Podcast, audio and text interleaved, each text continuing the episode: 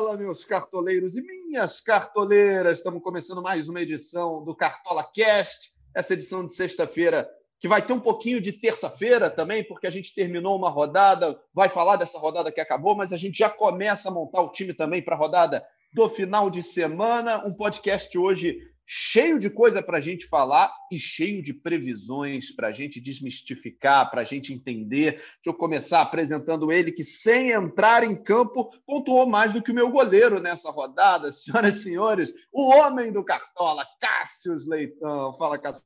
Claro. Fala, Edler. Fala, galera cartoleira. E também nosso convidado, que é meu rival esportivo preferido atualmente ele gosta de me sacanear, eu sacaneio ele. Ou seja, a gente não torce para o mesmo time e a gente é rival no Cartola também. Ele vai até tirar uma onda aí, normal, ele adora tirar uma onda, mas está num momento bom para tirar onda. Então, vamos lá, apresente nosso convidado aí, que ele é fera, sabe tudo.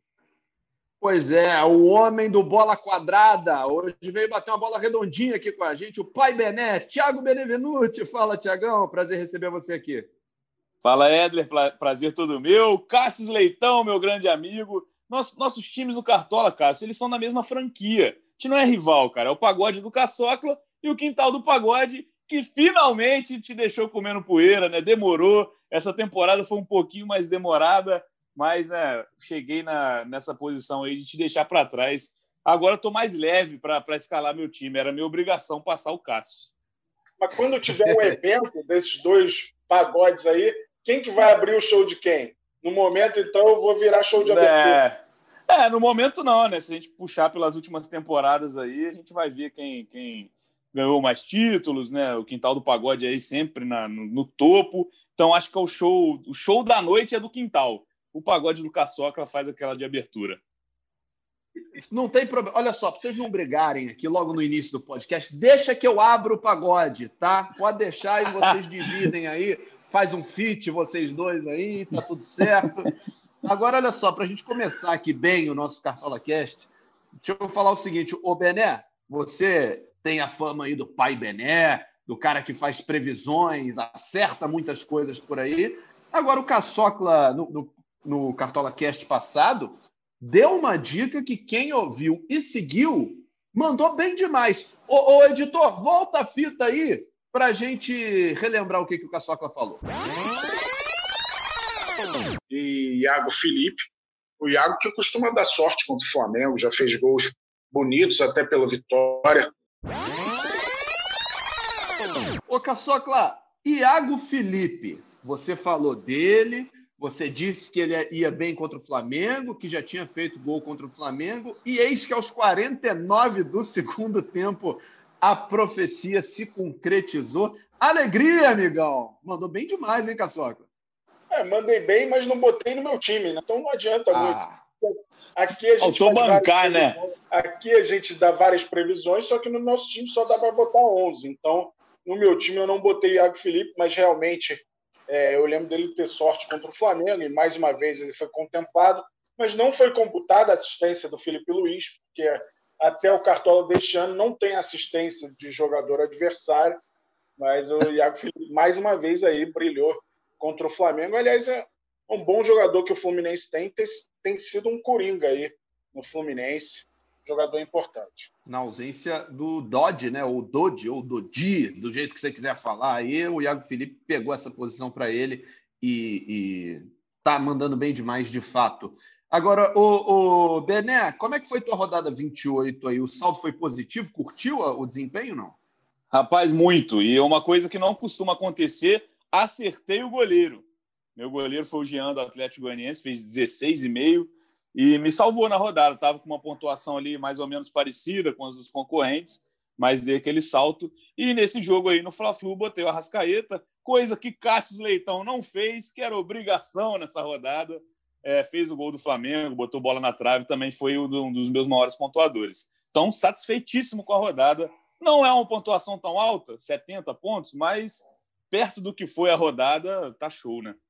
Fez me passar, né? Não teve é, tá, o objetivo tá, tá, tá concluído. Então, eu, apesar de ser macaco velho no cartola, cometi aqueles pecados capitais de cartoleiro. Aquelas mexidas de última hora, as três deram na água. Eu botei Patrick do Esporte, Patrick do Inter, nos lugares de Diogo Barbosa, que deu duas assistências, e Thiago Neves, que fez um gol, e troquei o goleiro. Surgiu uma notícia do Atlético Goianiense que tinha um atleta contaminado com coronavírus, sem dizerem o nome dele. Até agora não se sabe o nome. Eu falei, vai que é o Jean, não vou arriscar o Jean, não vou arriscar o Jean. Mudei para Fernando Miguel, que não foi mal, fez oito e pouco, mas o Jean foi o melhor goleiro da rodada. Então, essas três mudanças aí me custaram a ultrapassagem de Thiago Benevenuti. Ou seja, me custa muita raiva. como, como eu adoro começar o dia ouvindo, ouvindo isso, cara. Pô, é maravilhoso. Eu, ao contrário dos amigos, eu estou bem insatisfeito com a rodada. Escalei cheio de fé meu time, falei, agora vai. Aí o que, que eu pensei? Falei, bom, Fla-Flu, nos clássicos, Gabigol e Bruno Henrique, botei Gabigol de capitão. Falei, é hoje que o Jean-Pierre desencanta. Pensei, o Grêmio jogando em casa contra o Bahia, vou botar o Vanderlei no gol. Aí o que, que deu, né, Brasil? 40 pouquinhos pontos aqui é, me custou algumas posições em tudo que é liga também, já perdi. Estou mal demais, mal demais. É uma rodada a ser esquecida. O Caçocla, uma rodada é, boa para muitos, ruim para mim, mas com algumas polêmicas também, né? Que você andou tendo que responder a galera aí.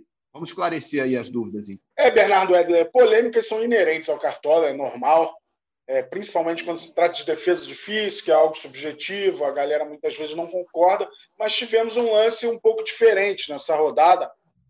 Nas nossas revisões de quinta-feira, dos jogos de quarta, a gente encontrou um lance em Bragantino e São Paulo, aos 12 do segundo tempo, que o Arthur invade a área, chuta para a grande defesa do Volpe, seria finalização defendida do Arthur, defesa difícil do Volpe, e a bola saiu em escanteio.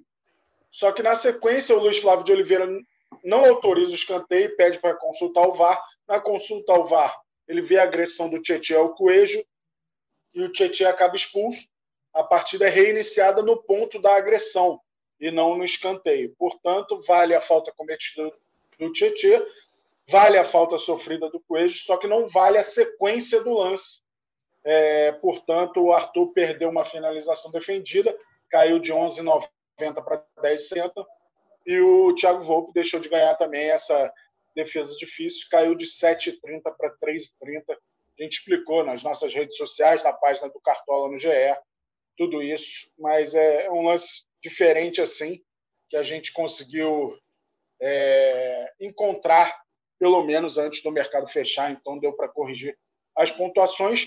Também a gente deu, é, de forma tardia, uma defesa difícil para o Tadeu, foi reavaliada num chute do Ricardo Oliveira. Então, o Tadeu ganhou uma defesa difícil e pulou de menos 3,90 para 0,10. Pois é, eu narrei esse jogo do Goiás com o Coritiba e foi um jogo realmente ruim para quem escalou o Tadeu, porque além do gol sofrido, ele praticamente não foi exigido. Né? O, o Coritiba quase não ameaçou o gol do Goiás, só chegou realmente para o gol. E esse chute aí, até na hora da, da, que aconteceu, eu ainda pensei, eu não falei na transmissão, mas eu pensei, será que vão avaliar como difícil? Porque o Ricardo Oliveira chuta de fora da área, uma bola rasteira, mas ela dá aquela quicadinha dentro da área, né? E o Tadeu, ali, tipo da linha da, da pequena área, espalma para escanteio. Dava para entender das duas maneiras, então é, acabou que salvou um pouquinho esse chute aí, porque o Tadeu não foi muito, muito exigido, não. Vamos falar então da, da próxima rodada, Caçocla, ou não? Vamos, vamos, vamos. Só falar que aquele kick em cima dele que tornou a defesa um grau de dificuldade maior. E vou falar de um outro lance também que a galera questionou. Teve um impedimento do Vina, assinalado pelo Bandeirinha. Só que o juiz deu vantagem. Quando o juiz dá vantagem e o jogo não é recomeçado com a bola no chão e a mão do árbitro levantada, o impedimento não existe para efeito de scout. Então, por isso, não foi computado o impedimento do Vina. O juiz deu vantagem já que o Marcelo Lomba ficou com a bola tranquilamente e saiu jogando normalmente. Beleza, então vamos, vamos superar essa rodada 28. A gente já começa a falar da rodada 29. Tem jogo que não vai valer para o Cartola. E aí, Caçocla, vamos, vamos passar os, as informações da rodada. Daqui a pouquinho a gente já pega os, os pitacos com o Bené também. Fala aí, Caçocla. Vamos lá, vamos lá. Corinthians e Fluminense não vai valer essa rodada. O jogo vai ser só na quarta-feira Então, no momento de Covid, a gente acha arriscado deixar o mercado fechado é, sem a galera poder mexer por tanto tempo. Então, vão valer os jogos de sábado, domingo e segunda-feira. Nove jogos nessa rodada, vou citar os jogos aqui. No sábado, temos Coritiba e Atlético, o clássico Atletiba, Esporte Palmeiras, Fortaleza e Grêmio. No domingo, Flamengo e Ceará, São Paulo e Santos, Atlético Goianiense e Bahia, Internacional e Goiás, Vasco e Botafogo. Na segunda-feira, fechando a rodada do Cartola, Bragantino e Atlético Mineiro, o Atlético Mineiro que folgou, né? E o Bragantino sapecou 4 a 2 no São Paulo. Inclusive, o Bragantino teve os dois maiores pontuadores da última rodada, Claudinho e Raul. Um pouco de surpresa, principalmente no Raul, que era um cara que vinha pontuando mais com desarme e fez gol. Então, ficar de olho no Bragantino, não vai ser tarefa fácil para o Atlético Mineiro nessa rodada. Claudinho arrebentou com 17,20 pontos. Perfeito. Bené, 29 rodada começando amanhã. Tem esses jogos né? Esporte Palmeiras, tem o Clássico Atletiba, Fortaleza e Grêmio, aí domingo tem Flamengo e Ceará, São Paulo e Santos, Inter e Goiás, Atlético Goianiense e Bahia, Vasco e Botafogo, clássico de Z4 ali no, no, no domingo à noite.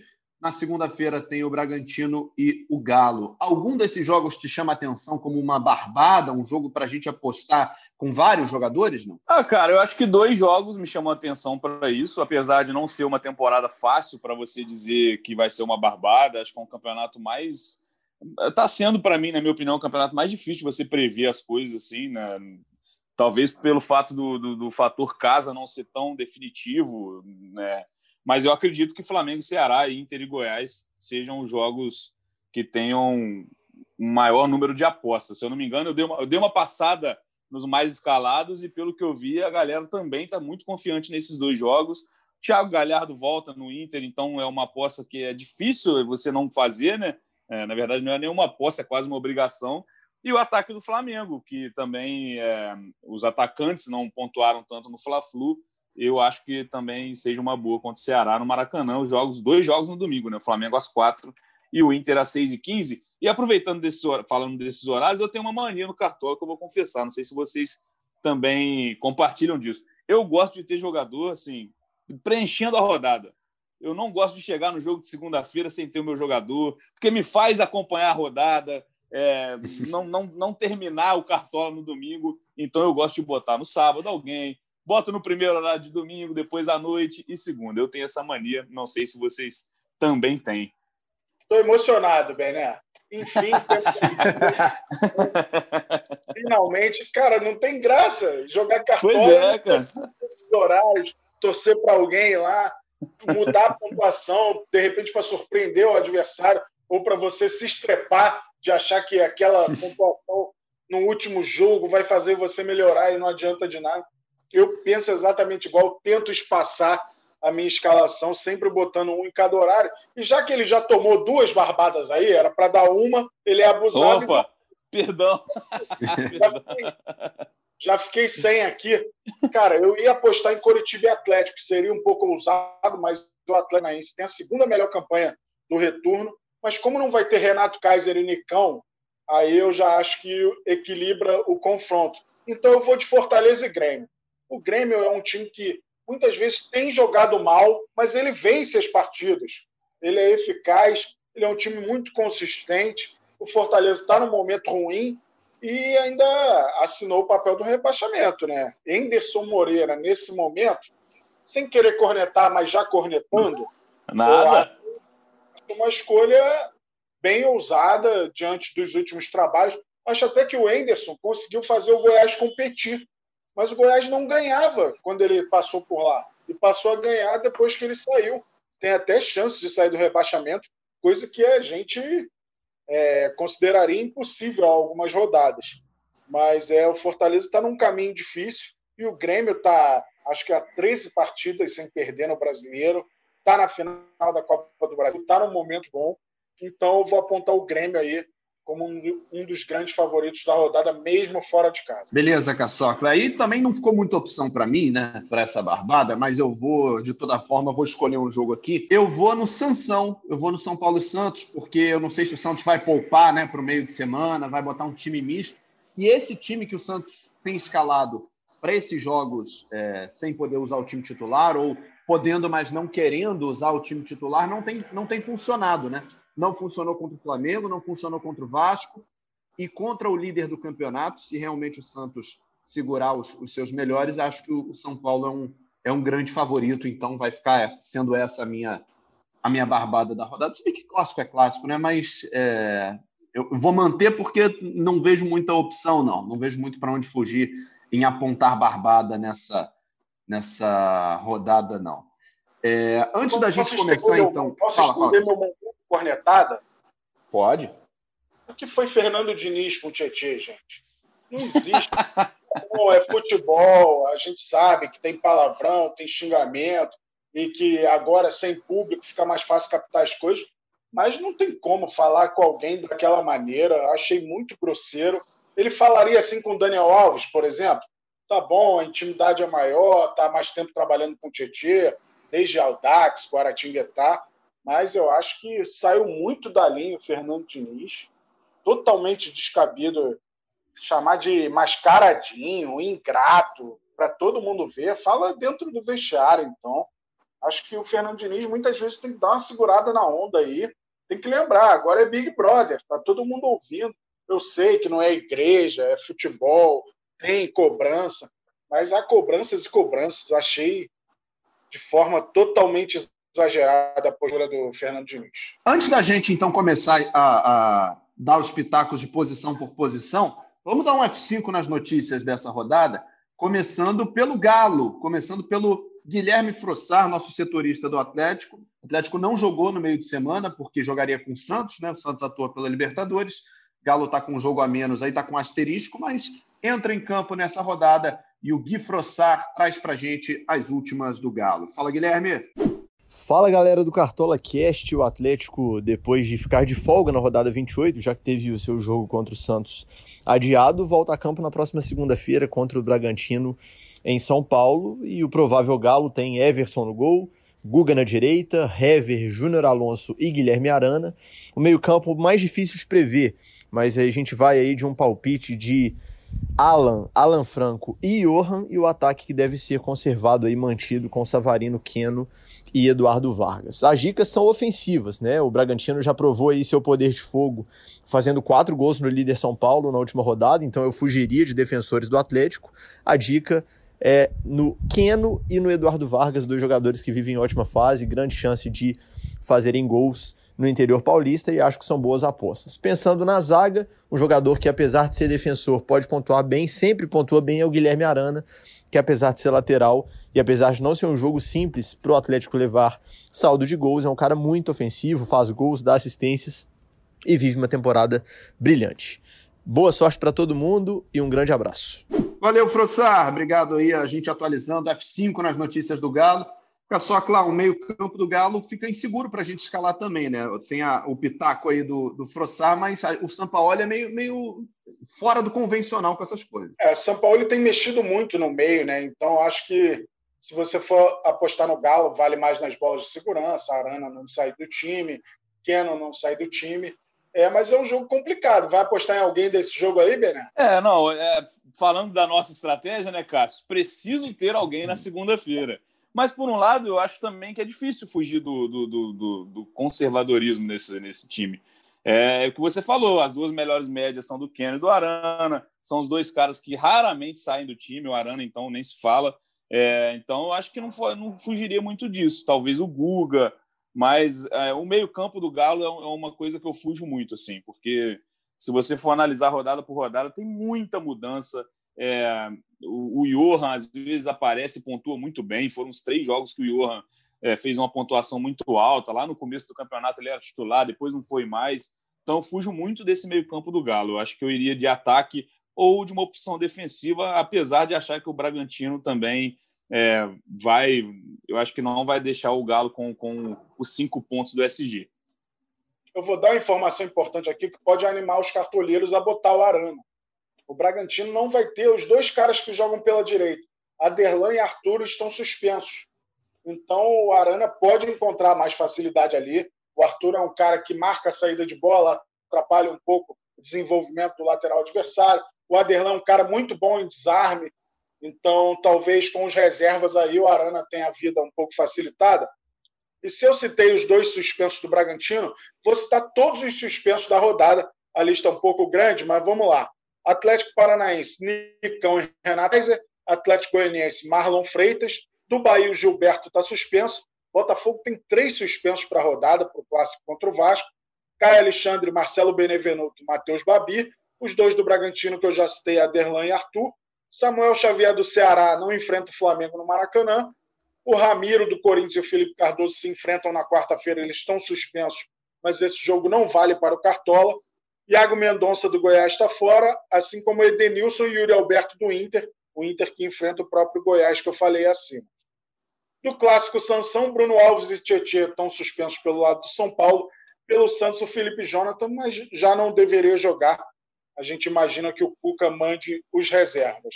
No esporte, Iago Maidana e Ronaldo Henrique estão fora contra o Palmeiras e o Léo Matos do Vasco está fora do clássico contra o Botafogo. É, o Caçocla, só botando mais um, um, um, PS aí no que você falou, o jogador do, do Goiás que entrou e está suspenso, né, o, o Iago Mendonça, ele já tinha entrado no lugar do Heron, o Goiás agora joga com três zagueiros, né? E o Heron tinha saído do jogo por uma dedada no olho, não estava conseguindo enxergar direito, então tem que ficar de olho, inclusive, no Heron, se ele vai ter condição de jogar. Tá certo que vai jogar com o Inter no Beira Rio.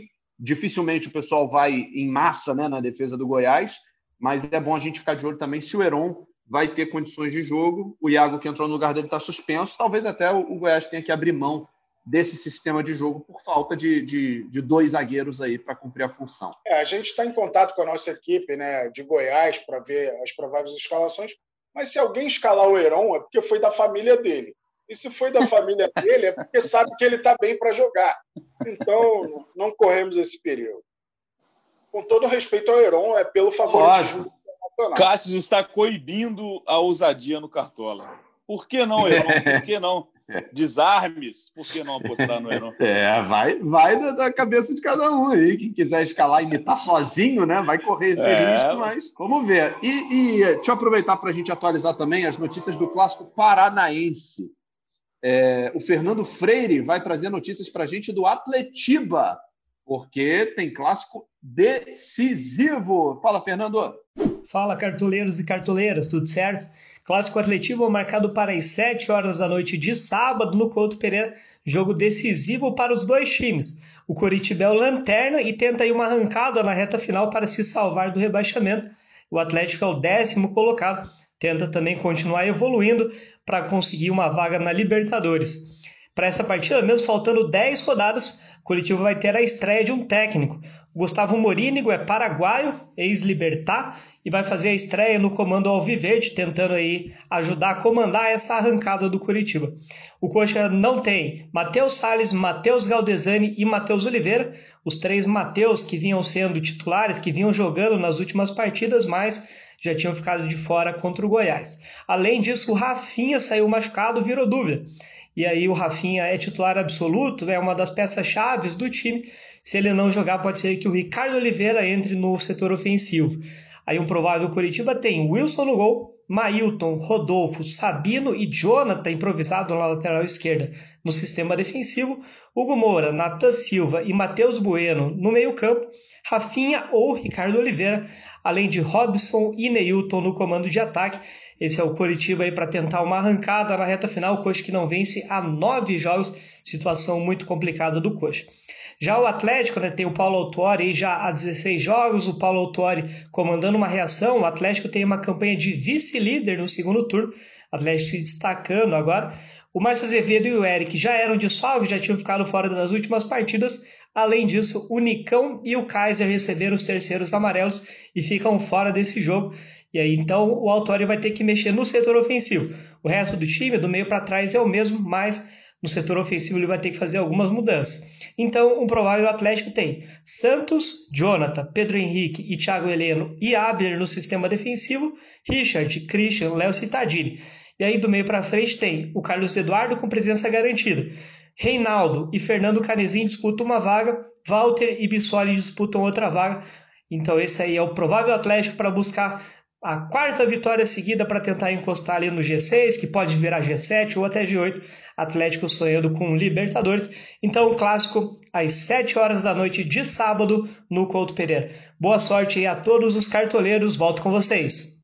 Pois é, clássico em Curitiba vai movimentar muito a cidade e o time do Coxa está muito mal. Bené, são nove jogos que o Coxa não vence já. Perdeu em casa para o Goiás, que é um concorrente direto e vai enfrentar um Atlético que não tem mais tanto compromisso assim com o campeonato, porque está longe do G4, mas também já abriu uma boa distância da zona de rebaixamento. Né? É, um jogo assim, eu acredito muito que o Curitiba, é, obviamente que o torcedor pode ficar chateado e tal, acho que o Curitiba é um virtual rebaixado, é, é questão de tempo para não não vejo o poder de reação, até porque perdeu o Giovanni Augusto, que era um cara que era o, o grande pontuador do time no Cartola, inclusive, é, não, não, não acho que eu, que eu vá apostar nesse jogo em alguma forma, mas é assim, o Curitiba tem o pior ataque do campeonato, né? A, a defesa do Atlético Paranaense ela é uma defesa que não toma muitos gols também, não, e também é um time que não faz. Então eu acho muito é muito complicado apostar assim. Se fosse para apostar em algo nesse, nesse, nesse jogo, seria alguém do sistema defensivo do Atlético, mas sem aquela confiança também, né? Porque é clássico, então difícil demais. Eu estava com a sensação de que essa rodada eu ia escalar o Renato Kaiser. O cara tem gol direto, principalmente fora de casa. Aí ele está suspenso, então estou achando que eu vou fugir desse clássico também. É muito imprevisível. Aliás, uma das grandes decepções é Ricardo Oliveira, né? Que ainda não marcou com a camisa do Coritiba. É, tá esquisita a fase do Pastor. Também num time que não ajuda tanto, né? Como Freire falou, com muitos desfalques, Matheus Galdesani, Matheus Salles, é, Matheus Oliveira também, que não falta lá é Matheus. É, então é difícil de prever o que vai acontecer, mas vejo como o Bené com o Atlético Paranaense com um ligeiro favoritismo. Pois é, uma das poucas coisas que me salvou na rodada 28 foi o Citadini, que é um cara que vem marcando gols aí, né? Às vezes eu escalo, ele não faz, mas dessa vez ele fez e nos meus poucos pontos ele foi responsável aí por 20, 25% da minha pontuação. Citadini deu uma, deu uma moral aí para gente na, na rodada e de repente, né? Tem ele, tem Carlos Eduardo, tem, o, o, o Furacão tem alguns nomes aí que dá para a gente pensar. Mas vamos então começar o nosso posição por posição. Vamos ver o que a gente pode escalar para essa rodada 29. Deixei para escalar o time junto com vocês aqui. Dessa vez eu não vim com um time pré-montado, não. Vamos ver. Ô, Bené, você, quando você escala seu time, você escala começando por algum setor específico ou vai do goleiro ao ponto esquerdo? Não, o primeiro, a minha regra é que sim, goleiro é o que sobrar ali. A cartoleta agora não é problema, mas assim, como eu acho goleiro a posição que eu tenho mais dificuldade na história do Cartola, assim, minha média de acerto ela é muito baixa, eu deixo para o final, porque aí eu compro quem dá para comprar. Agora acho que eu tô, agora eu tô podendo ostentar, acho que dá para comprar qualquer goleiro. Mas eu começo pelo ataque. Eu acho que é fundamental, é a, é a posição que, que na, minha, na minha visão pode te entregar mais pontos, é, os jogadores que estão mais perto do gol. Então eu começo sempre pelo ataque, porque aí eu vou nos mais caros, depois eu vejo o que, que dá para montar ali na, no sistema defensivo. Então vamos começar pelo ataque, pode ser, Caçoca? Vamos nessa. Aprende aí, Cássio, como é que é o método de alguém que vai bem no cartola, entendeu? Cara, tem, tem um método mais imprevisível parecido. Vamos lá, então. Vamos, vamos dar uma olhada nas opções de ataque aí. Vocês estão pensando em, em olhar com carinho para algum time específico, para algum jogo específico, ou vamos misturar aí três de, três, de três times? O que, que vocês estão querendo fazer? Vai lá, Bené. Ah, vamos misturar. É. Apesar, assim, na última rodada eu fui. É uma coisa que eu não costumo fazer tanto. Eu fui de PP e Diego Souza na última rodada, porque eu queria acertar um dos dois. Eu falei, ah, um dos dois vai, vai me dar uma pontuação boa, e o Diego Souza acabou fazendo gol, fez 10 pontos, mas o PP já não foi tão bem.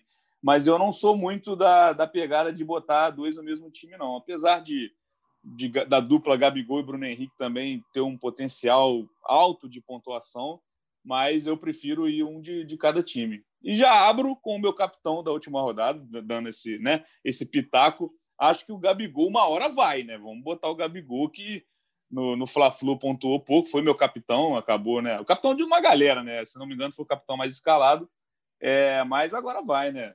Vai, um Flamengo e Ceará ali, é o batedor de pênalti do Flamengo, é o Gabigol, artilheiro do brasileiro do ano passado. uma média altíssima. Então, o Gabigol, para mim, é aquele cara que eu começo o meu time por ele. É, uma hora vai, mas o jogo é quatro horas, não é uma hora. Então, é, é difícil saber, né? Cabeça cartoleiro também era meu capitão, mas tem decepcionado os cartoleiros.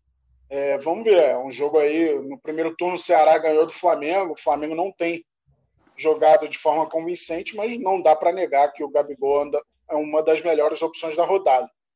É, ele falou Gabigol, vou falar PP. Na última rodada eu optei pelo Diego Souza. Eu estava nesse dilema também nos atacantes de Flamengo e Grêmio. Acabei botando Bruno Henrique, Gabigol e Diego Souza. Acertei no Diego Souza, mas aí acabei deixando a Arrascaeta de fora do meio. E acho que por ser um jogo mais de, é, fora de casa, acho que o PP pode ser ainda mais útil ao Grêmio nas jogadas de velocidade, explorando as brechas que o Fortaleza vai precisar deixar, né? Fortaleza tem que, uma hora ou outra, tem que atacar. Acho até que o Enderson vai ter mais ousadia que o Chamusca. Acho que o Fortaleza estava abdicando muito de atacar e agora começou a apertar a situação do Fortaleza. Imagino que o PP tem espaço para jogar. Acho o PP uma grande opção aí para os cartoleiros. Está um pouco caro, 14 e 19. Pois é, já que a gente está falando, já que você falou em preço, e a gente falou de dois dos jogadores com, com preço acima das 10 cartoletas, né? e nem todo mundo pode bancar, mesmo a essa altura do campeonato, tem gente que ainda está com orçamento apertado. E, inclusive, gente que já conversou aqui com a gente no podcast, não é? Estamos é, falando de, de, comentaristas do Sport TV, enfim, tem, tem, gente boa aí com orçamento apertado. Então, gente com grife, né? É, cartoleiros verificados, né? É, dando uma olhadinha nas, nas opções mais, mais baratas aí, e aí eu não estou não tô sugerindo, não, estou só relatando opções que, que, o pessoal pode olhar com carinho. Savarino do Galo, cinco cartoletas de 79, vai jogar contra o Bragantino fora de casa. O Caio, que foi muito bem ontem, estamos gravando esse podcast na sexta-feira, tá, gente? Caio Vidal, do Internacional, que foi muito bem no jogo contra o, o Ceará, vai jogar contra o Goiás em casa. Está custando quatro cartoletas de 69 tem aquele risco da desvalorização, mas para quem está com pouco orçamento é uma boa aposta. É, vamos ver olhando aqui. aqui Estou olhando o Brenner aqui. É, o Brenner está 6,26. Ele desvalorizou bem. Inclusive, eu tinha falado desse risco. É, se ele fosse mal de, de perder cartoletas, perdeu muita cartoleta, agora é o sentido inverso. Né? Você apontou o São Paulo como uma das barbadas, por ser o líder do campeonato e vai enfrentar um Santos bem modificado, acho que o Brenner é uma ótima opção aí para os cartoleiros. É verdade, você tem razão, Caçocla. E fazer o seguinte: tem um cara que nenhum dos três aqui falou, e eu não falei, não falei nele de propósito. Por quê? Aí que vem. Nosso querido Alexandre Losetti, comentarista do Sport TV, mandou para gente o nosso palpitação. Ele deu dica de dois caras do setor ofensivo. Vamos ver o que, que o Losetti falou. Fala galera do Cartola Cast, Bernardo Edler, Cassius Leitão, meus amigos. Olha só, vou dar dica de dois jogadores que brilharam lá no início do campeonato, depois deram uma murchada aí nas últimas rodadas, nos últimos meses, mas tem tudo para brilhar na minha opinião, na rodada do final de semana pelos confrontos. Primeiro é o Herman Cano, argentino do Vasco, porque o Vasco enfrenta o Botafogo. E olha, o Botafogo completamente entregue nas últimas rodadas, foi facilmente batido por várias equipes e eu vi um Vasco diferente com Vanderlei Luxemburgo criando oportunidades oferecendo algumas para o adversário, é verdade também, mas pelo menos um time mais esperto em campo. Então, se o Vasco e o Botafogo entrarem na mesma rotação da última rodada, o Cano tem tudo para ter oportunidades e ele não costuma perder. E a dica bônus é Thiago Galhardo, porque o Inter voltou com tudo para a briga pelo título e o Galhardo pode fazer a diferença contra o Goiás desesperado no Beira-Rio. Cano e Galhardo, pode ir, galera. Tá vendo? Não falei em Germán Cano porque eu sabia que o Losetti ia dar essa deixa para a gente. Algum de vocês arriscaria Germancano na rodada contra o Botafogo? Olha, é uma, não tinha visto essa opção ainda com bons olhos, mas vindo de Alexandre Losetti, a gente tem que né, observar bem. E é um clássico, o Botafogo numa draga danada e o Cano, assim, é aquele joguinho que fecha a noite, né, Cássio? Domingo, oito e meia, só tem ele. Então já é um cara que eu, que eu já vejo com uma grande possibilidade. Média boa, 5,24, tem, tem uma média de 0,5 gol por jogo. Então, acho que não é uma má ideia, não. O Botafogo, do jeito que está, com desfalques ainda, que o Cássio falou, e dos jogadores suspensos. E os gols do Vasco saem muito dos pés do cano, né? É, acho uma opção muito interessante que o Losetti falou. E a gente lembra aqui, o Botafogo toma gol quase todo jogo. É, nas últimas quatro rodadas foram sete gols. Normalmente ele toma dois, né? Contra o Curitiba só tomou um por culpa do Sabino, que perdeu aquele pênalti. É, falei igual o Milton Neves agora, velho. calma, calma, Sabino. É um grande imitador do Milton Neves. Imita pra gente aí.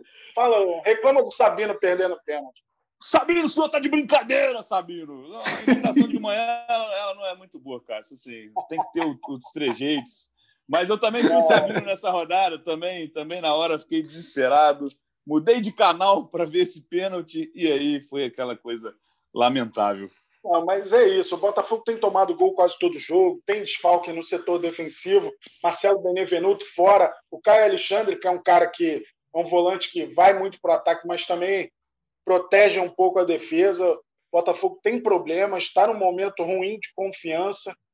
Óbvio que é clássico, né? É mais imprevisível nesse sentido, mas o Cano é muito decisivo no Vasco. Normalmente as finalizações passam pelos pés dele de alguma forma. Excelente opção para essa rodada. Pois é, e para não falar só de um lado do clássico, um que está cotado para entrar em campo aí pode se destacar no setor de ataque é o Pedro Raul, do Botafogo, né? Ele não fez gol no Vasco esse ano, quem fez foi o, o Matheus Babi, mas o titular aparentemente vai ser o Pedro Raul. Aposta aí do Eduardo Barroca para essa rodada. Botafoguenses, de olho aí em Pedro Raul. Tem o Calu também, o Calu não, não deslanchou, né? Ele é relativamente barato, sete cartoletas e dez, mas parece que não estreou ainda o Calu, né? Não, não sei se eu apostaria em Calu, não. Eu tenho uma dúvida, assim. Vocês acham que o próprio torcedor do Botafogo, nessa fase, vem apostando nos jogadores do time?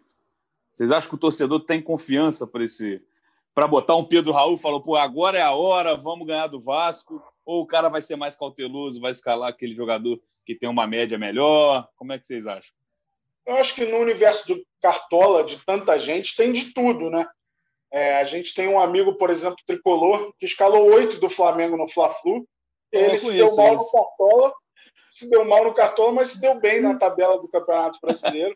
Então tem gente conheço que aposta esse. o próprio time. É. E ultrapassei graças a isso, inclusive, porque o gol do. O primeiro gol do Fluminense, né, do Lucas Claro, já tirou do cara aqueles. Ele, ele tinha a defesa inteira, né? Então são 27, 27 pontos né, que o cara perde da parcial no momento, né? Que são cinco de cada defensor é, e um gol sofrido.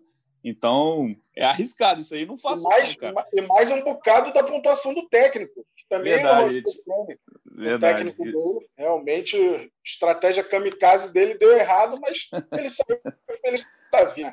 Mas assim, vou te falar, eu faço muito isso de, como eu não sei escalar goleiro, não sei mesmo, não vou aqui falar que ah, eu analiso, defesa difícil, enfim.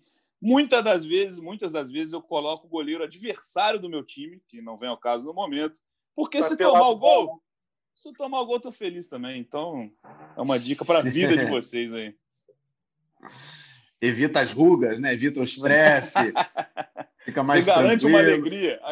Garante uma alegria ali, de um lado. É melhor botar o goleiro do rival, que aí é mais fácil garantir essa alegria do que mexer com o seu próprio coração aí.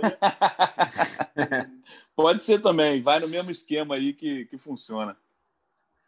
Pois é. é então, é, acho que a gente já deu uma boa passada aí nas opções de ataque. E já que o Losetti falou no, no Thiago Galhardo também, que para o Cartola é um jogador de meio campo, vamos pular logo para o setor de meio, para a gente dar uma avaliada em quem está disponível. acho que a, a dica do Losetti faz todo sentido, né? E para ver se o Galhardo desencanta, né? Já que o Inter está voltando a viver bons, bons momentos, bons jogos, fazendo bons jogos, venceu ontem o Ceará fora de casa. É, o Galhardo me parece uma, uma opção bem, bem legal, embora ele custe 19 cartoletas de 64. É uma opção para quem tem cartoleta sobrando. É, nem chega a ser uma dica né, do, do Losetti para o meio de campo, ao contrário do ataque, onde ele falou um jogador muito interessante. Acho que o Thiago Galhardo todo mundo está de olho. Eu pensaria, eu estou preocupado com esse meio de campo do Atlético, mas o Johan tem ido bem e na prévia inicial ele é titular, a galera tem que ficar ligada para ver se muda o status dele. E acho que o Patrick do Inter é uma ótima opção. É, lei do ex também contra o Goiás. E sem o Edenilson, acho que ele vai ter mais incumbência ofensiva ainda, porque ele é o cara que dá o arranque para levar o Inter ao ataque. Tem ótima média de 5,22. Teu meio de campo, Beneto, você está contando com quem aí para a rodada? Vou de novo, vou nele que me deu uma alegria nessa última rodada, uma pontuação alta. É, é um cara que pontuou muito no Cartola desde o ano passado. Arrascaeta, vou de novo. Flamengo e Ceará me lembra muito do gol injustiçado no Puscas, né, Cássio? Me lembra o Arrascaeta brilhando. É, então vou com o Arrascaeta de novo, vou continuar com ele no meu time. Média também, entre os meios prováveis da rodada, a média dele só é menor que a do Galhardo. Então mantenho Georgian no meu time. É, desde que ganhou aquele gol do Wendell Lira de velocípedo num estádio vazio, realmente não. Não, mas o, do som, o do som foi muito bonito também. O do som, para mim, foi um golaço. Bonito, mas ele não driblou ninguém, ele arrancou. Foi uma arrancada brilhante. Ó, o gol do Arrascaeta não dá para comparar. E eu lembro que o do Wendel Lira ganhou um do Florense, que foi do meio de campo da linha lateral contra o Barcelona, num home Barcelona. Aí o Florense até desabafou nas redes sociais, porque naquela época era só voto popular. E o Wendel Lira disparou no voto popular. Agora tem outros critérios né, envolvidos. Se fosse até só no voto popular, o Arrascaeta que teria levado. Mas eu acho que o Arrascaeta realmente merecia o Puskas por aquele gol de bike. Ainda foi lá no ângulo com o goleiro indo, tornou o gol ainda mais bonito. É, confesso aos amigos que eu não iria no Arrascaeta nessa rodada, não, porque né, não por não achar que ele, que ele possa se destacar, mas porque ele vem de um jogo muito bom, né? Que ele deu uma valorizada aí, fez um gol, botou bola na trave. Eu não sei se ele repetiria o mesmo desempenho. O Arrascaeta tem essa coisa, né? Ele faz, ele faz um jogo muito bom, aí ele passa uns dois ou três jogos meio sem, sem se destacar muito. Não sei, não sei se eu vou botar ele, não. Olhando aqui um pouco as, as opções mais baratas, né? De 10 cartoletas para baixo, eu vejo aqui um Vina, que está a 10 cartoletas e 42 centavetas, que pode se destacar contra um Flamengo que tem uma defesa insegura, por exemplo, pode surpreender. Tem o Daniel Alves, que está pelo São Paulo aí a 10 cartoletas e 20 é, contra um Santos misto. Ah, eu só estou falando acima de 10, né? Mas está na faixa dos 10 ali que dá para apostar sem, sem, sem perigo. Vamos ver aqui. Outras é, opções. Franco, do Galo, está 5 cartoletas e 22 centavetas também, para quem acha que o Galo vai, vai arrebentar na rodada. Fala aí, Cassol. É uma dificuldade para os cartoleiros é em relação ao Palmeiras, né? Palmeiras está cheio de dúvida para essa rodada. Na teoria, seria um ótimo jogo para apostar, mas é, com o Palmeiras pensando em Libertadores, apesar de estar classificado para a final, é, recomenda-se prudência normalmente. Olha, Cássio, cancelaram é, o jogo da volta? É, não precisa do jogo da volta. Né? Ah, né? já vi de tudo nesse esporte, cara. Não, não. não mas uh, eu, acho, eu acho que o Palmeiras é a mesma pegada do Santos ali. Os principais jogadores eu acho que não vão ser utilizados. Eu acho que o Luiz Adriano vai ser poupado. É, o sistema defensivo ali, talvez o Gustavo Gomes também não jogue. É um jogo que, que o Abel o Danilo, pode muito bem. O... o Danilo não treinou ontem, então o cara que deve estar desgastado. Então não tem necessidade. É, o, que eu, o que eu acho que dá porque que esse jogo do Palmeiras, o que assim, achismo mesmo. É, o Rafael Veiga foi reserva contra o River e é um dos maiores pontuadores do time no, no Cartola no Brasileiro é, batedor de pênalti, é, vem de um jogo que ele não cansou, não teve um desgaste tão grande. Então, acho que o Veiga pode começar jogando esse jogo. Mas é bem imprevisível também. Acho que é um jogo que pode o Abel usar o Jailson no gol, então é muito imprevisível mesmo. É, apesar de, na teoria, ser um jogo com favoritismo do Palmeiras. Né? Ô, ô Caçocla, dei aqui a dica do, do Dani Alves, só que eu vim olhar aqui, o Dani ele está custando 10 cartoletas e 20 centavetas. Só que a média dele não é muito boa, ele tem uma média de 1,62. É, você acha que ele é um caso parecido com o do Gerson, que a gente comentava esses dias? É um cara que funciona muito bem, faz o meio de campo andar, mas isso não se traduz em pontos? Acho que sim, ele tem um agravante. Ele tem sido muito faltoso. Talvez pela característica do futebol europeu, né, de pegada, de chegar forte. Ele tem 39 faltas em 17 jogos, então a média alta dele, a média dele de, de faltas é alta, faltas cometidas, e isso fora, fora as que o árbitro não marca, né? Por deixar o jogo seguir. É, mas é, para o Cartola não tem funcionado, não, esse estilo de jogo do Dani Alves. Aliás, você falou, surgiu uma polêmicazinha no gol do Tietê, é, a galera pedindo assistência do Daniel Alves, mas claramente o cruzamento dele foi para o Brenner, para encontrar o Brenner, e o desvio da zaga modificou totalmente a trajetória da jogada, e aí ela sobrou limpa para o Tietchan marcar. Mas o Dani Alves, é, eu até comecei a temporada apostando nele, mas eu nem, nem olho mais para ele. Pode ser que uma rodada ou outra ele faça um gol, mas tem sido raro ele chegar ao ataque.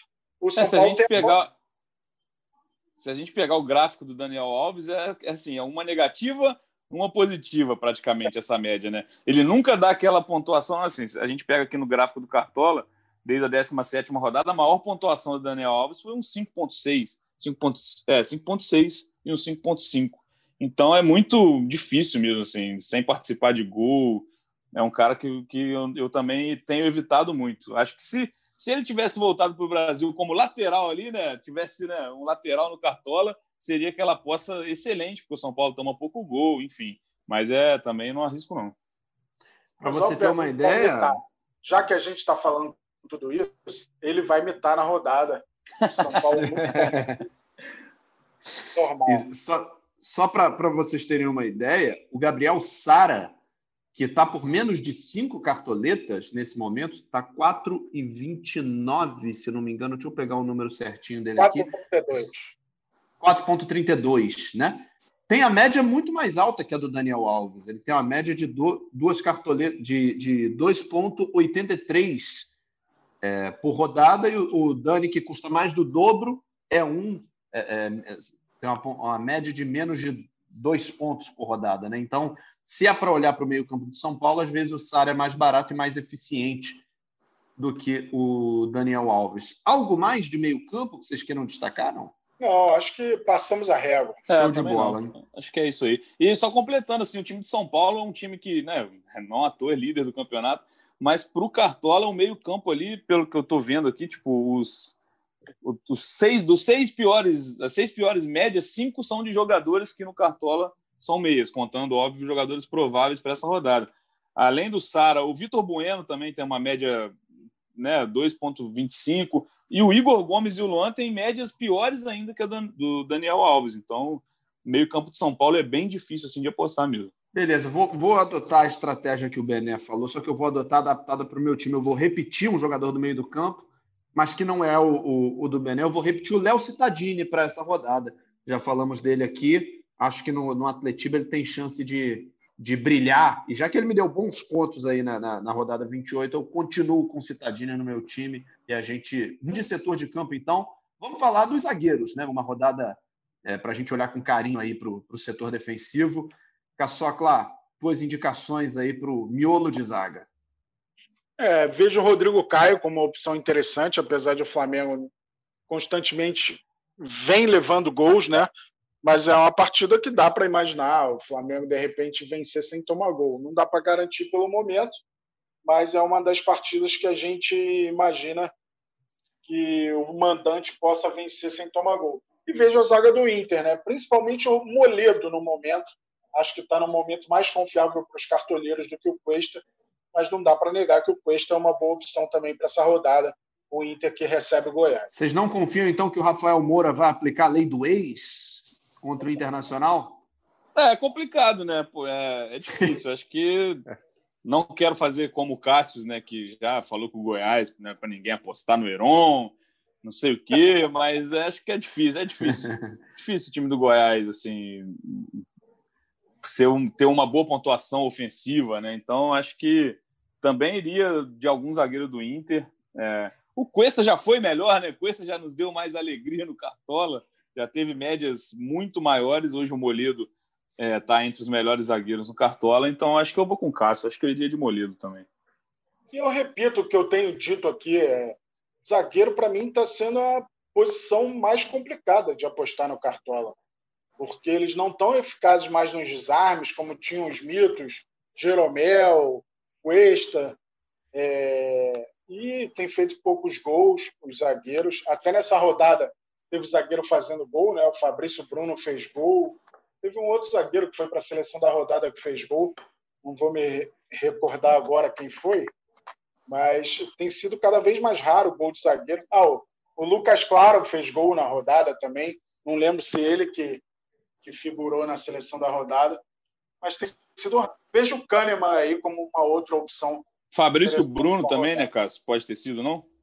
É, o Fabrício Bruno eu falei anteriormente. Ah, tá. Teve, teve, um outro zagueiro. Vou, vou achar aqui. O, eu, o, que eu tenho, o que eu tenho feito muito na, no sistema defensivo, né, os laterais e zagueiros, é isso: é apostar no cara que chega na frente, que tem um bom, um bom cabeceio, jogada de bola parada. E, assim, o que estava rolando antes eram os zagueiros batedores de pênalti, né? O Sabino, o Maidana no esporte, se eu não me engano, era o batedor também, não sei se é ainda. Confesso que não, não vejo um pênalti do esporte há, há tempos, mas Lembrei, era uma. Lembrou? Lembrei o outro zagueiro que fez o Anderson Martins. Quem poderia esperar certo. um gol Verdade. do Anderson Martins que ferrou com a vida de todo mundo que apostou Fora na defesa de do Grêmio? É, ele estava em apenas 2.657 cartoleiros. Já que levantamos a bola de Grêmio Bahia, aquilo é impedimento aonde, gente? Aquele gol anulado do Bia o VAR não vai me convencer que aquilo é impedimento. Pode dizer traçar linha, tecnologia. Eu acho que a polêmica foi muito pequena em cima desse lance. Tá bom, eu respeito a tecnologia. Imagina esse gol anulado contra o Corinthians, o que ia ser o bafafá da imprensa nacional. Mas foi do Grêmio e tal, é fora do eixo. Tá polêmico, tá polêmico, Cássio. A galera fecha um pouco os olhos. Não consigo, mas sinceramente, você consegue ver impedimento naquele lance do que redundou no gol do Gilberto e depois foi anulado? Ah, partindo do princípio que um centímetro é impedimento e que a gente não tem o ângulo de 90 graus exato da linha, nosso ângulo da TV ele não ele, ele deixa muita ilusão de ótica, eu não entro nesse mérito. Acho que, né, assim, enfim, a gente tem que confiar aí no, no processo, é um processo que está muito no começo ainda mas é isso, um centímetro, um milímetro é impedimento, Cássio. O nariz maior que o do outro já é impedimento. Eu entendo isso tudo, mas a própria CBF já admitiu um erro de, de avaliação do VAR, então a gente fica ressabiado, né? Com a imagem que a gente tem, que parece claramente que o cara não está impedido e o VAR acabou dando impedimento. Além disso, anular um golaço daquele, golaço não ser anulado. É, o Scarpa, então, que o diga na, na terça-feira, rapaz, na Libertadores. Belo gol mesmo. Caçocla, falando de zagueiros artilheiros, você vai manter o Sabino no seu time, não? Não, acho que não, acho que não. Ele até fez uma pontuação boa, hein, Ed? Fez uma pontuação Para quem perdeu boa, o jogo, né? tomou gol. É, fez 5,80, a pontuação interessante do Sabino. Mas não sei, eu acho que o Atlético Paranaense tem ligeiro favoritismo. De repente, se não sobrar muita coisa aí, eu aposto no Sabino para ter um, alguém nos jogos de sete horas do sábado, né? Afinal, ele, ele tem mandado no Cartola e o zagueiro é a posição que eu menos estou confiante assim para apostar as fichas em alguém. Nesse jogo também tem o Thiago Heleno, né? Um cara bom no, no, no jogo aéreo, né? Não é uma um média clássico. tão alta. É, ele vem de uma pontuação alta, né? O Thiago Heleno não tomou gol do Botafogo. Mas é, aquilo. Não dá para pôr um de cada lado esperar um 0 a 0 né? Mas dá para escolher alguém aí, porque é um jogo que eu acho, né? Eu posso estar falando aqui e ser, né, no próximo programa, ser motivo de, de piada. Mas não é um jogo que está com cara de sair muito gol, né? Se for sair, é para um lado só, um, poucos gols, né? um carinha de 0 a 0 Então não é uma má ideia, não, apostar nesse jogo aí. No primeiro turno foi 1 a 0 Atlético, né? Aquele gol do Fabinho. Fabinho que nem tem jogado mais no Atlético Paranaense. Pois é, e aí a gente completa o, o sistema defensivo olhando para as laterais. Confesso aos amigos aqui que eu estou escalando o time enquanto a gente está fazendo aqui o, o, podcast, e eu vou continuar olhando com carinho para o Reinaldo do São Paulo, apesar de, de ter tomado esses gols todos e não ter. Ele fez é, 3,4, né? não foi uma, uma grande pontuação do Reinaldo, mas acho que nesse jogo contra um Santos misto, é um, um cara para a gente apostar, até mesmo para quem tem pouca cartoleta, né? Ele está custando 13 cartoletas e 73. Não é um jogador incomprável, não é um Galhardo que está por quase 20, um Arrascaeta. Dá para dá gastar essas cartoletas no Reinaldo, sim. Né? É, o Reinaldo é um lateral que eu, que, eu tenho, que eu tenho no meu time com certa frequência. O São Paulo não toma muito gol, ele é cobrador de pênalti, ele chega muito no ataque, então para mim é uma aposta também que, vendo que o Santos vai entrar com um time reserva, misto que seja, acho que o Reinaldo já é um cara também que eu garantia, garantiria no meu time. Eu vejo o Moisés como uma ótima opção para essa rodada. Tem 40 desarmes em 17 jogos, uma média excelente de desarmes. Ele às vezes apela um pouco para as faltas, perde uns pontinhos nisso. Mas, como a gente já falou aqui, o Inter é favorito para esse jogo. O Inter está num momento incrível. É, cinco vitórias seguidas na temporada. Então, o Moisés é, é uma indicação minha para lateral. Tudo bem, vamos. Estamos, estamos é, é, dando poucas indicações hoje. A gente está a gente está muito conservador nesse podcast aqui hoje. É, a gente está muito econômico na dica. Geralmente a gente fala mais nomes. Vou dar mais uma o... dica, então. Então vai. Que, que, virou uma novidade né, com a chegada do Luxemburgo. O Pikachu é lateral no Cartola, como a galera tinha ele, do, com, com o Pikachu jogando mais ofensivo e de lateral. A galera adorava essa situação. Ele está novamente é, jogando mais avançado com a volta do Luxemburgo. Então, o Iago Pikachu é uma opção aí diferente que a galera pode apostar, acreditando que o Vasco pode vencer sem tomar gol. Ontem, por exemplo, ele fez 9 e 10. O Vasco não tomou gol, ele foi muito ofensivo, finalizou, então fez uma ótima pontuação é, na partida contra o Atlético Goianiense. Mais uma indicação aí para lateral, Iago Pikachu. Gostei, hein, Cássio? Estou botando no meu time. Gostei da sua dica. Vai mesmo. Ô, Bené, você... provisório, Bené, você provisório. Falou que... Você falou que confiava e apostava no Flamengo nessa rodada. Dá para pensar em Isla ou Felipe Luiz? Cara, dá, mas assim, é... O Isla, inclusive, foi, é, se eu não me engano, contra o Bahia, fez o primeiro gol dele, não foi? Acho que eu estava com ele nessa rodada. Foi, o Felipe foi. Luiz vem sendo, uma, vem sendo uma decepção no Cartola, que eu não tenho acertado quando eu coloco ele. Desde lá da primeira rodada, que ele fez o gol contra, contra o Atlético. É, então, eu acho que eu vou dar um, vou dar um descanso para o Felipe Luiz no meu time, mas é um jogadoraço. Assim, por mais que esteja numa fase não tão boa, é um cara que é um dos melhores laterais do futebol brasileiro, é inegável isso. Então, fez, fez gol recentemente. É... Agora eu esqueci que jogo que ele fez gol, mas é recente. Santos, fez gol contra o Santos, verdade. E é isso. Mas eu acho que eu não vou colocar, não. Acho que no máximo um, um zagueirinho do Flamengo ali para não também contar tanto que o Flamengo não vai tomar gol, porque a fase né, não é das melhores. É, mas eu acho que lateral, acho que temos opções melhores nessa rodada. E os goleiros, hein?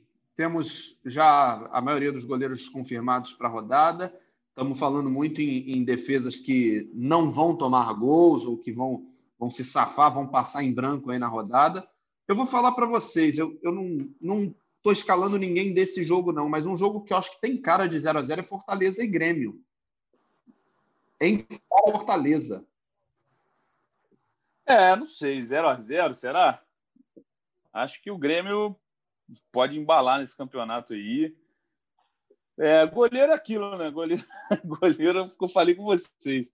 Minha, minhas apostas para goleiro, eu não consigo nem te dizer um critério, assim. Então deixa com o Cássio Leitão essa, essa dica é. maravilhosa, que eu vou copiar, provavelmente. Então, acho que eu vou falar de um jogo que a gente nem citou muito aqui, que é o Atlético Goianiense Bahia.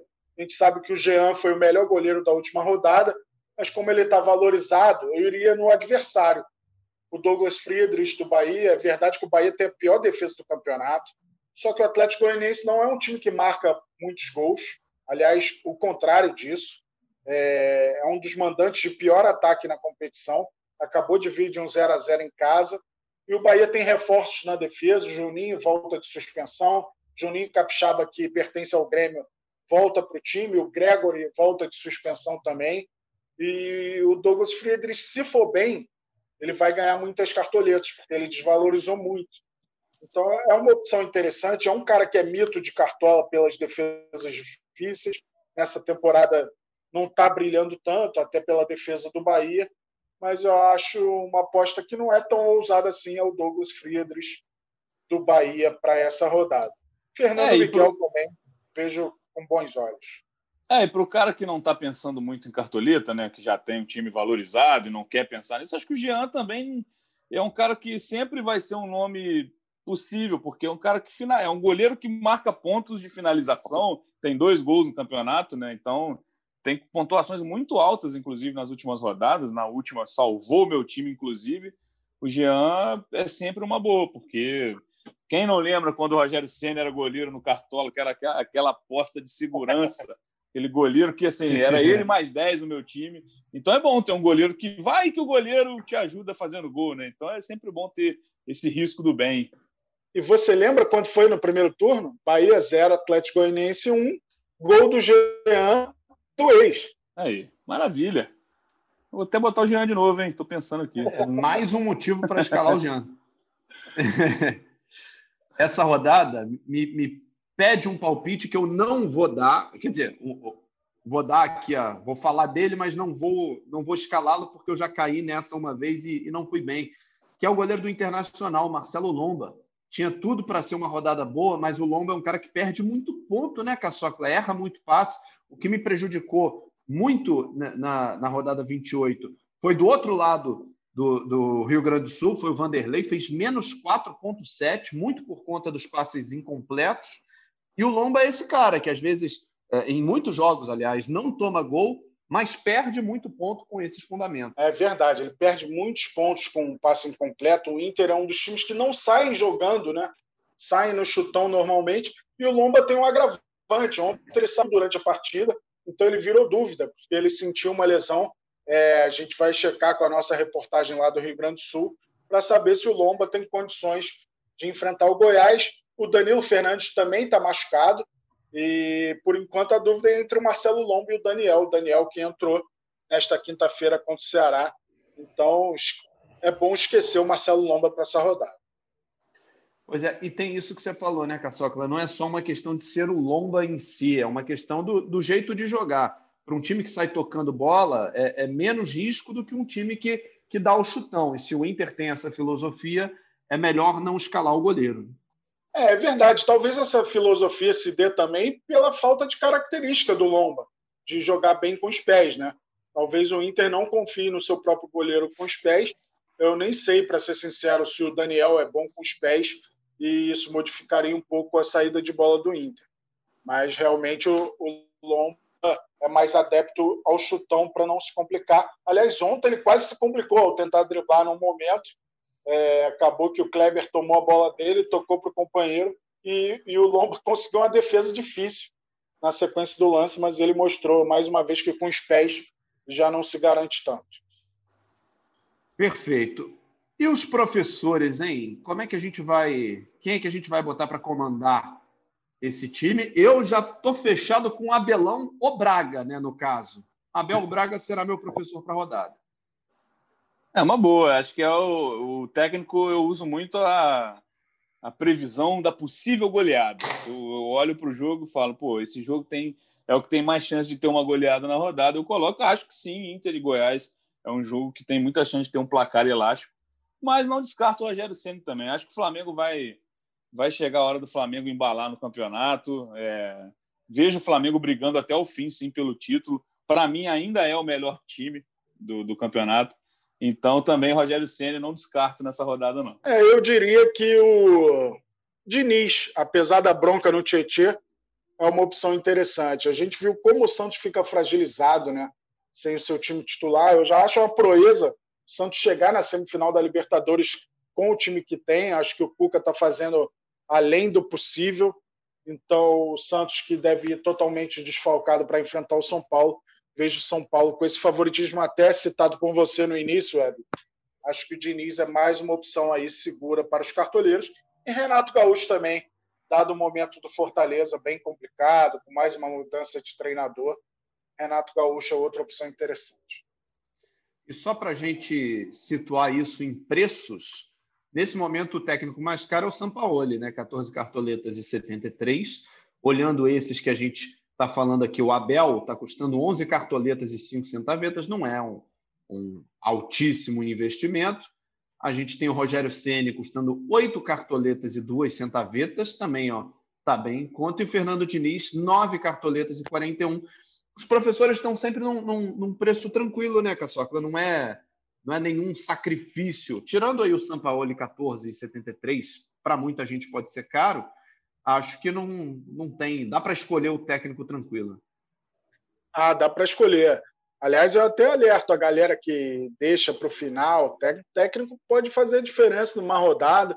Você escala o técnico mais baratinho lá, aquele não chega a dois pontos, podendo escalar um técnico que às vezes atinge nove, dez pontos. É uma diferença grande no fim da rodada. Acho que a galera tem que dar mais valor, ter mais inteligência, é, mais serenidade na hora de escolher o técnico, porque no fim das contas faz muita diferença na pontuação final. Aliás, só para a gente registrar aqui, dois técnicos vão estrear nessa rodada. O Gustavo Morínigo, pelo Curitiba, paraguaio, já estreia custando seis cartoletas de 81. E o Anderson Moreira, no Fortaleza, estreia custando cinco cartoletas e 73 centavetas. São as cotações aí dos, dos estreantes da rodada. Antes da gente, da gente encerrar esse Cartola Cast, Ô, Caçocla, a gente montou na. Aliás, a gente não, você montou na última terça-feira um time temático. Você escolheu um tema mais, mais tranquilo, mais conservador. Como é que foi o desempenho aí? É, o desempenho não foi grande coisa, não. Fui na bola de segurança, é, jogadores com as maiores médias entre os prováveis, fez 43,55. Não chegou a ser uma tragédia, mas foi um tema não muito criativo, como o Thiago Benevenuti gosta. Dessa vez. Eu, é... eu te... Não, eu que eu quero dar uma sugestão de tema, mas não para agora, né? Porque você já deve ter o seu tema já em mente. Mas eu acho interessante fazer um time só com os galãs do Brasileirão. Você começa pelo técnico Abel Ferreira, inclusive. Essa é minha, é minha, é minha dica. Beleza. Quem mais? Pedro Raul, do Botafogo. Pedro Raul, sim. Gerson é, do tem, Flamengo. É um tem, que ver quem, tem que ver quem está provável, né? Porque talvez se fosse titular Diego Ribas entrasse no time. Mas isso é papo para outro podcast, né? É verdade. O Johan, é. Mineiro, um cara boa pinta. Mas vamos lá, o time dessa vez é só de visitantes. Só de jogadores visitantes, para ficar um time relativamente forte também. Só aceito se tiver o Heron do Goiás. Só aceito se tiver o Heron. Não, não tem. posso encaixar, posso encaixar. É... Até aqui então... ele está como confirmado, hein? Só para a gente registrar o Heron, por enquanto está como confirmado para o jogo. Beleza. Lembrando que a gente gravou na manhã desta sexta-feira o podcast. O time temático tem Abel Ferreira como técnico, já antecipando o pedido do Bené. Goleiro Douglas Friedrich do Bahia. Nas laterais, Arana do Galo, Vitor Luiz do Botafogo. Na zaga, a dupla do Grêmio, por enquanto, Rodrigues e Kahneman. Meio de campo com Johan, do Atlético Mineiro, Alisson, do Grêmio, Vina, do Ceará. O ataque, Índio Ramírez, do Bahia. Inclusive, se continuar no Bahia, é, a gente deve mudar a posição dele no Cartola. Né? Ele é muito mais meia do que atacante. Então, possivelmente, ele terá mudança na posição para a próxima temporada. Keno, do Atlético Mineiro, e PP do Grêmio. Bené, você escolhe o capitão. É, vamos de Keno, para deixar a emoção na segunda-feira. Deixa o Keno de capitão. Para você boa. passar o seu concorrente no mata-mata na segunda-feira. Marcos da Silva França é o nosso capitão, então. O Keno. Boa, Caçocla. Show de bola.